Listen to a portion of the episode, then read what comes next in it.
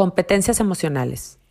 El objetivo de este podcast es que logremos comprender algunos conceptos básicos como emoción, qué es una competencia emocional y cuáles son aquellas competencias emocionales que nos harán tener la capacidad de vivir una vida de bienestar emocional.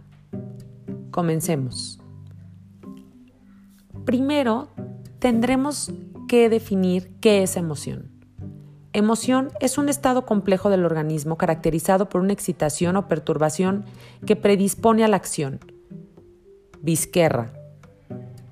Rafael Vizquerra ha sido un gran pedagogo que ha profundizado en la psicopedagogía de las emociones. Él propone este proceso para poder entender, o este, este eh, diagrama, para poder entender qué es lo que sucede con las emociones. Primero, hay un acontecimiento externo a nosotros que percibimos con nuestros sentidos. Después hay una valoración. Esta valoración nos va a permitir tener una reacción neurofisiológica, comportamental y cognitiva que van a predisponer a la acción. Aquí un ejemplo para que lo podamos comprender mejor. Acontecimiento. Vas caminando por la calle y ladra un perro de una casa por donde vas pasando inmediatamente hay una valoración, eh, ya sea positiva o negativa. En este caso podría ser negativa, entonces empiezas a sudar a lo mejor en la parte neurofisiológica, empiezas a sudar un poco tus manos, sientes un nudo en el estómago, se te dilata la pupila, todo esto en fracción de segundos. Entonces viene un comportamiento, estás alerta. Cognitivamente dice, a ver, estás en peligro.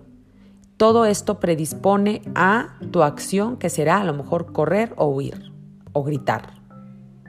Este es un ejemplo muy básico, pero así sucede con todos los acontecimientos que vivimos a nivel emocional. El objetivo fundamental de comprender este proceso es que veamos que tenemos toda la capacidad como seres humanos de ser competentes emocionalmente para gestionar nuestro mundo emocional. Pero ¿cómo le hacemos? Por medio del desarrollo de cinco competencias emocionales. Esas cinco competencias emocionales han sido estudiadas por varios autores, como Goleman, Vizquerra, entre otros. Estas cinco competencias emocionales se dividen en dos grandes grupos. El primer grupo es intrapersonal, las competencias intrapersonales. ¿A qué se refiere intrapersonal? Se refiere a esas competencias que tienen que ver con el propio reconocimiento de emociones, el propio desarrollo de habilidades y estrategias para manejar mis propias emociones. Por el otro lado, tenemos al grupo de las competencias emocionales interpersonales. Este grupo ya tiene que ver con el manejo de relaciones con el otro identificar las emociones del otro, interactuar asertivamente con las emociones del otro. Entonces, vamos a comenzar a mencionar esas cinco competencias emocionales. En la parte intrapersonal tenemos la autoconciencia, la autorregulación y la motivación. Y en las competencias interpersonales tenemos la empatía, y las destrezas sociales. Iremos eh, desmenuzando cada una de ellas y a su vez te daré una actividad que puede ayudarte a ti al desarrollo de esta competencia y tú podrás hacerle las variaciones necesarias para poder replicarlas con tus alumnos. Adelante, comencemos. Número uno, tenemos la primera competencia intrapersonal, autoconciencia. Esta competencia emocional tiene que ver con el conocimiento de tus propias emociones. Y como decía Sócrates, conócete a ti mismo. Se refiere a esta pieza clave de la inteligencia emocional en donde debemos tener conciencia de nuestras propias emociones, reconocer el sentimiento en el momento que ocurre. Y para hacerlo, tenemos que dotarnos de ese lenguaje emocional. Muchas veces no sabemos cómo se llama lo que estamos sintiendo. porque no, nadie nos ha enseñado qué palabra ponerle o no sabemos describirlo, cómo nos sentimos. Entonces tenemos que ejercitarlo como cuando vamos al gimnasio. Tenemos que conocer esas palabras previas a cuando lo sentimos. Tenemos que dotarnos de ese lenguaje para que podamos describir lo mayor posible aquello que sentimos en el momento que lo sentimos, por qué lo sentimos, cómo se manifiesta en mi cuerpo, es pura autoconciencia. Esta competencia emocional se dota de tres habilidades muy importantes. Conciencia emocional, una correcta autoevaluación de lo que me está sucediendo, si es positivo, si es negativo, y una autoconfianza.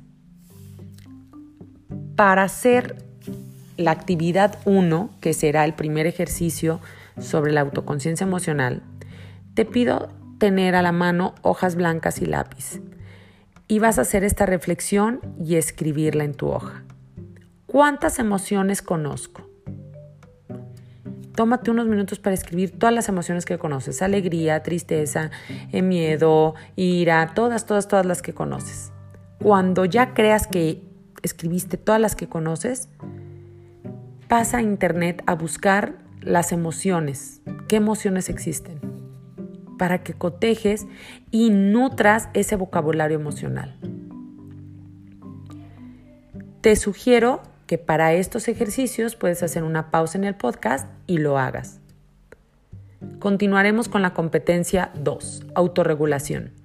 La autorregulación se refiere a la habilidad para manejar las propias emociones, a fin de que se expresen de forma apropiada.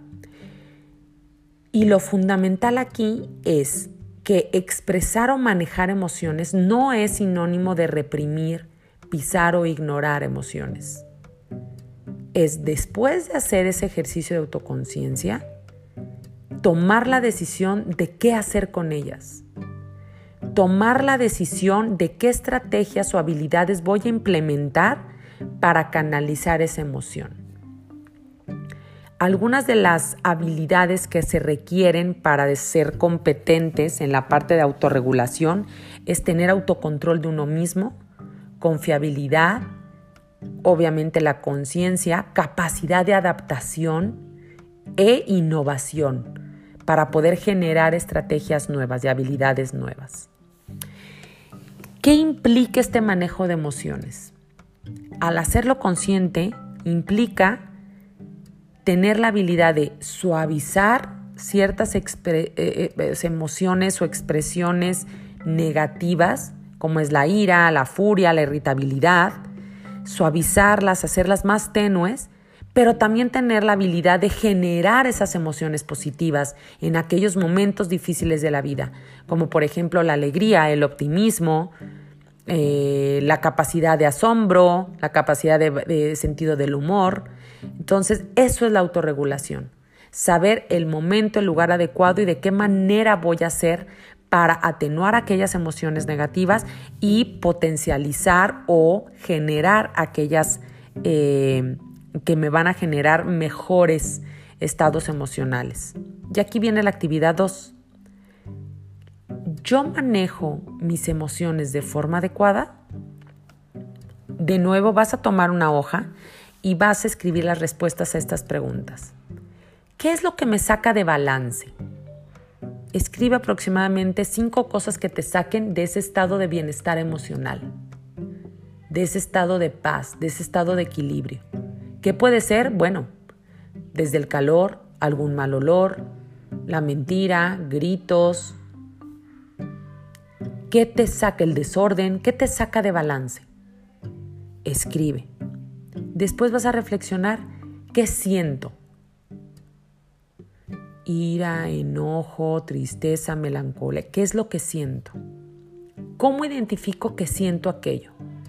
Me sudan las manos, me empieza a doler la cabeza, siento un nudo en el estómago. ¿Cómo identifico que está llegando esa emoción a mí? ¿Y qué efectos tienen en mí? después de que viví este proceso que vimos al principio, ¿qué efectos quedan en mí? Tengo desordenada mi casa, no me puedo concentrar en el trabajo, soy menos eficiente en mis actividades diarias. ¿Qué efectos generan en mí? Después de hacer este ejercicio de autoconciencia, vas a tomar acción. ¿Qué acciones concretas y sencillas puedo comenzar a emprender? Te comparto algunas que he visto en consulta o que simplemente he adoptado para mí misma. Por ejemplo, cuando estoy en momentos de, tensión o de desesperación, que es una de las emociones que a veces me, embargan, eh, una de las acciones concretas es poner música. En cuanto empiezo a identificar que me empieza a invadir esta emoción, pongo música. Otros tienen desde hablo por teléfono con eh, mi mamá o voy y me lavo las manos, tomo un vaso de agua, salgo al jardín, ¿no? ¿Qué acciones concretas puedo hacer? Escribo en mi diario, eh, qué acciones concretas puedo emprender que estén a la mano, que me puedan ayudar a suavizar esas cosas que me sacan de balance. Continuamos con la número 3. La automotivación.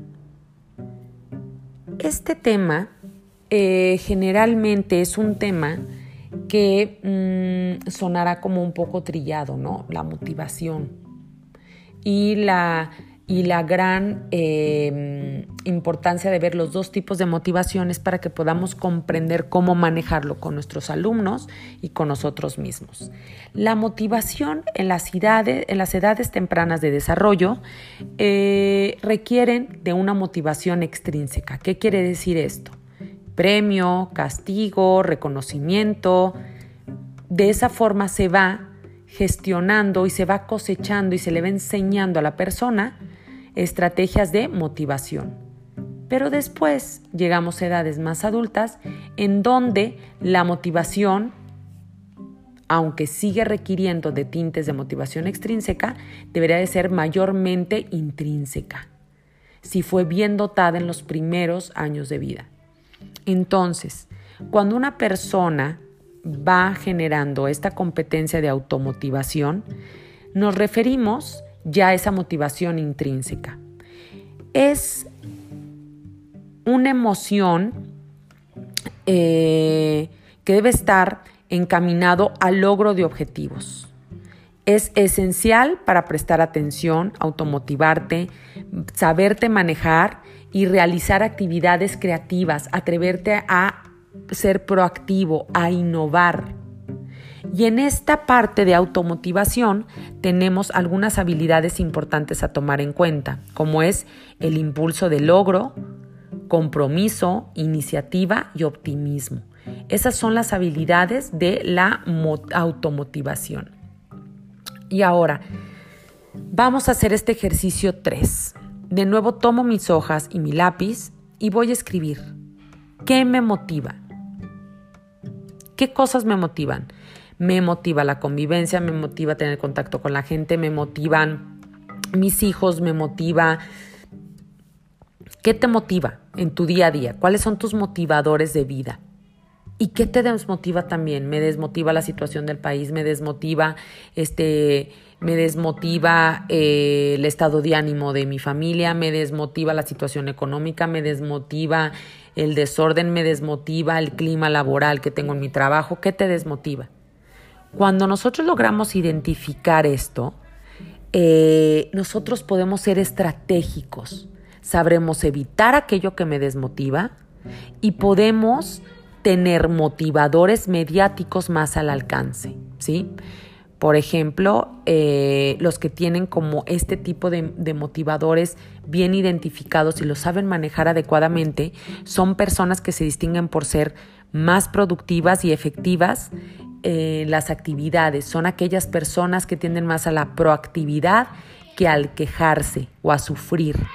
Entonces ahí es donde vamos a tener esos, eh, esas habilidades y esos elementos concretos.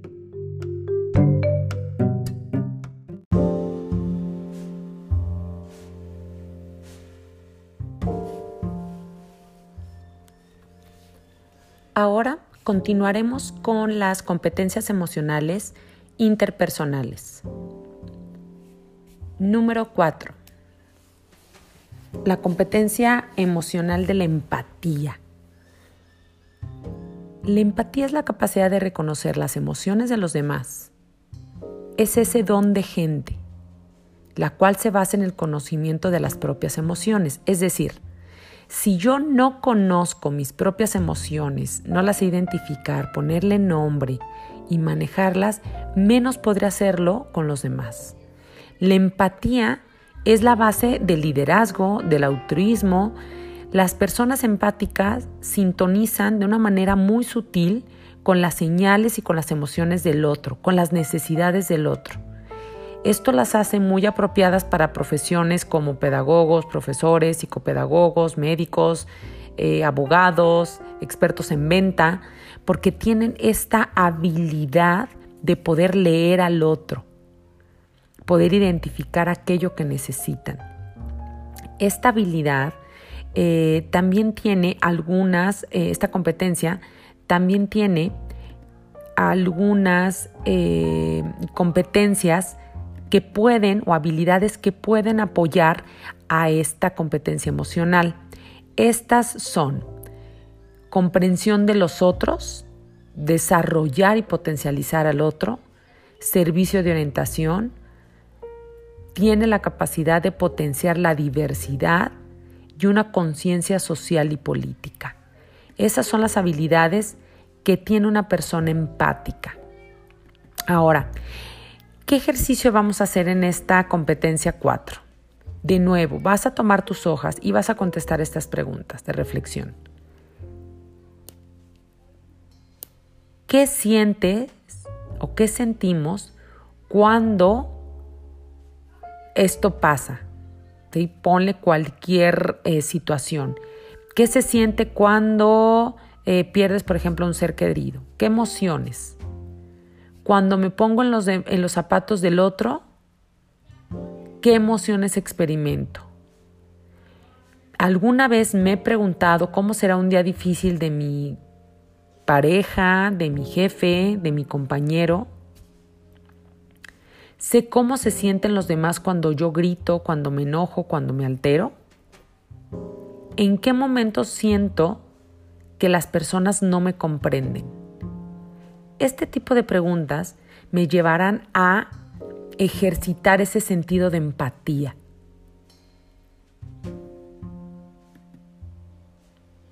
Ahora continuamos con la destreza 5. Son las destrezas o habilidades sociales. Es el arte de establecer buenas relaciones con los demás. Es la habilidad de manejar las emociones, pero ya tienes una competencia social y habilidades en los que ya te consideran experto en estas habilidades sociales. Es la persona coloquialmente que llamamos popular o líder y que desarrolla ciertas habilidades hacia el otro, como por ejemplo tenemos eh, esta, habilidad, esta habilidad de influenciar al otro, de persuadirlo, habilidades de comunicación tanto verbal como no verbal, el manejo o la conciliación de conflictos, es líder, ¿sí? Eh, aparte de que tiene esas habilidades o ese talento innato, también potencializa esas, esas habilidades, es catalizador de cambio, eh, no tiene miedo de proponer, de ser proactivo, de tomar iniciativas. Aparte, sabe cómo construir lazos que duren a través del tiempo, sabe colaborar, cooperar y tiene muchas capacidades eh, para trabajar en equipo. ¿Cómo podemos ir reflexionando sobre estas destrezas sociales? De nuevo, toma tu hoja y reflexiona. ¿De dónde viene mi forma de tratar a los demás? ¿Dónde se aprende a tener relaciones públicas? ¿Existe una ganancia para manejar buenas relaciones? ¿Cuáles diría yo que son las competencias para tener relaciones con los demás? En esta reflexión podremos tener una radiografía de qué es lo que ha determinado mi forma de relacionarme. Si es mi historia, los ejemplos que he tenido con los otros, eh, de mi familia, experiencias a lo mejor no tan positivas que he tenido con los otros. Aquí terminamos las cinco competencias emocionales. Estas cinco competencias emocionales, en conclusión, tendría que ver con la parte intrapersonal y con la parte interpersonal, que nunca terminamos de perfeccionarlas, las seguimos desarrollando con el paso del tiempo. Nunca llegamos a ser perfectos, pero sí podemos ser competentes. ¿De qué manera podemos saber qué tan competentes somos emocionalmente hablando? Bueno, teniendo relaciones fuertes y duraderas a lo paso del tiempo, eh, teniendo un manejo adecuado de mí mismo, sabiendo comunicar aquello que necesito y que siento, y sabiendo escuchar aquello que necesita y siente el otro. Estas son algunos de los elementos que presenta o que identifican a una persona competente emocionalmente. Otro punto importante a considerar con las competencias emocionales son las etapas de desarrollo de la persona. Es importante ir generando herramientas y habilidades para que poco a poco se vayan nutriendo estas competencias. Es por lo cual te felicito al estar en este curso, porque esta es una forma de nutrir esa capacidad que tendremos de poder desarrollar en nuestros alumnos y hacerlos unas personas competentes emocionalmente, adecuados a su etapa de desarrollo. Aquí termina el primer podcast sobre competencias emocionales. Cualquier duda o cualquier inquietud puedes escribir al mail institucional del curso. Gracias.